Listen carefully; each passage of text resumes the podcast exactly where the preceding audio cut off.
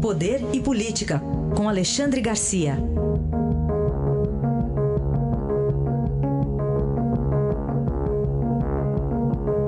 Alexandre, bom dia. Bom dia, Aysen. Bom, hoje seria o dia, imagino, do, do espumante, mas você vai começar falando de cachaça. é verdade. É. é. verdade. Tem coisas que às vezes não é, não, não, não é aconselhável responder, porque aí as pessoas ficam falando no assunto. A, a, defesa de Lula, o advogado de Lula, entrou com um processo de difamação e calúnia contra Luciano Hang, proprietário das lojas Avan, por ter eh, financiado uma propaganda, uma manifestação eh, em que um avião eh, levava uma faixa sobre o litoral de Santa Catarina, mostrando para os banhistas a frase Lula cachaceiro devolve meu dinheiro. Tem gente até muito maldosamente dizendo que ele não foi inteligente, poderia ter eliminado o sujeito da frase. Mas, enfim, é, é, aí tá, a gente está repetindo, está dando a notícia e está repetindo a frase. Né? Uma das coisas que, que foi pedido é, no processo é que fosse suspensa a, essa campanha, digamos assim, né? E cobrado, cobrada uma indenização de 100 mil de Luciano Hang, que eu imagino que para o Luciano Hang isso seja quase um, uns trocados, né? e além disso o processo por uh, uh, difamação e calúnia. Né? Então, está no ar essa questão aí, literalmente, uh, mas não creio que tenha sido algo inteligente por parte do advogado de Lula. Né?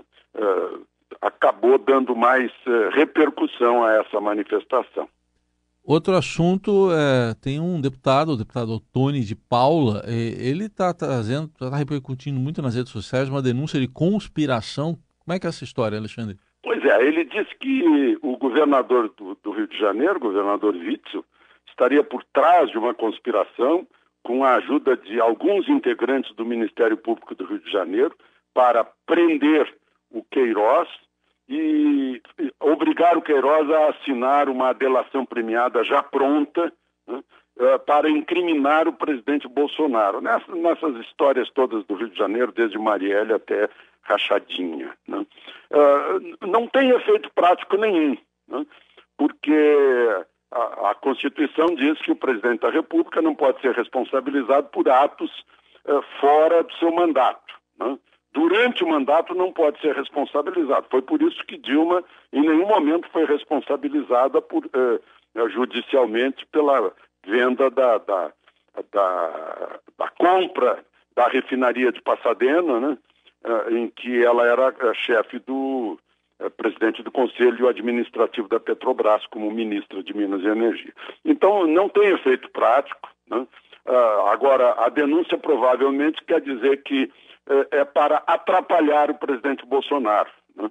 Eu não sei o que está havendo aí em relação ao governador Witzel, que de repente o governador se elegeu lado a lado com Flávio uh, Bolsonaro, e de repente tem esse, essa questão toda, esse rompimento, essa, essa, esse entrechoque entre o governador de um dos principais estados do país e o presidente da República, né?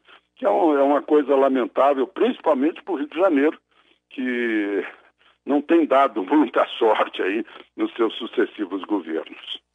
Bom, Alexandre, infelizmente está numa época, lógico, que é de alegria também, mas que também é de acidentes. Né? A gente vê muita gente fazendo coisas erradas no trânsito.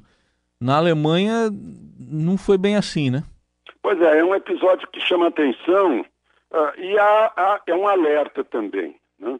Uh, lá na, na, Alemanha, um motorista foi flagrado pelo motorista que vinha atrás e que tinha uma câmera no caminhão, fazendo uma ultrapassagem proibida naquela faixa dupla. Né? Uh, e, e, deu de cara, deu de frente com um ônibus, e quase bateu de frente com um ônibus. Uh, foi assim por um tris. Né? O, o, motorista que vinha atrás e que filmou tudo, botou nas redes sociais.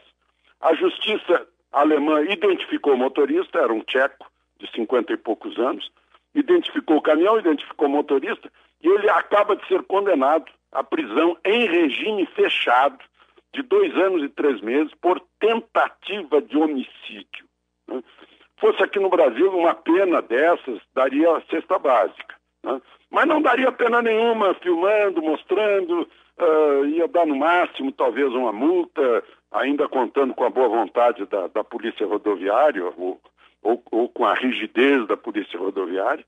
Mas a gente vê isso com frequência aqui no Brasil. Agora mesmo, para dar outro exemplo, né, eu soube de um, de um bombeiro que, bêbado, atropelou e matou um motociclista. Uh, eu fico imaginando quantas pessoas esse bombeiro pode ter salvado na vida. Né? Mas um escorregão dele, uma mistura de álcool com, com direção e acabou a vida dele. Provavelmente vai ser expulso da corporação né? e, e vai pagar pelo crime, vai pagar judicialmente, vai pagar em sua consciência. Então, eh, num dia de hoje é bom a gente citar esses fatos para lembrar as pessoas que não há como combinar álcool e direção. Né? É assumir risco de causar dano a alguém.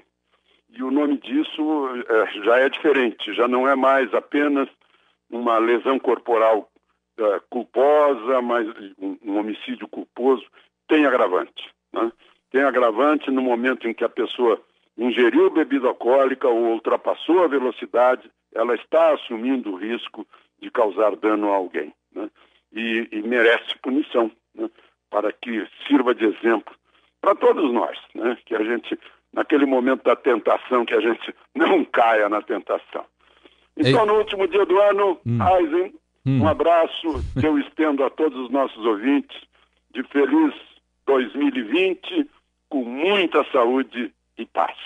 Que assim seja, então, Alexandre, e até o ano que vem. Até o ano que vem. Ciao.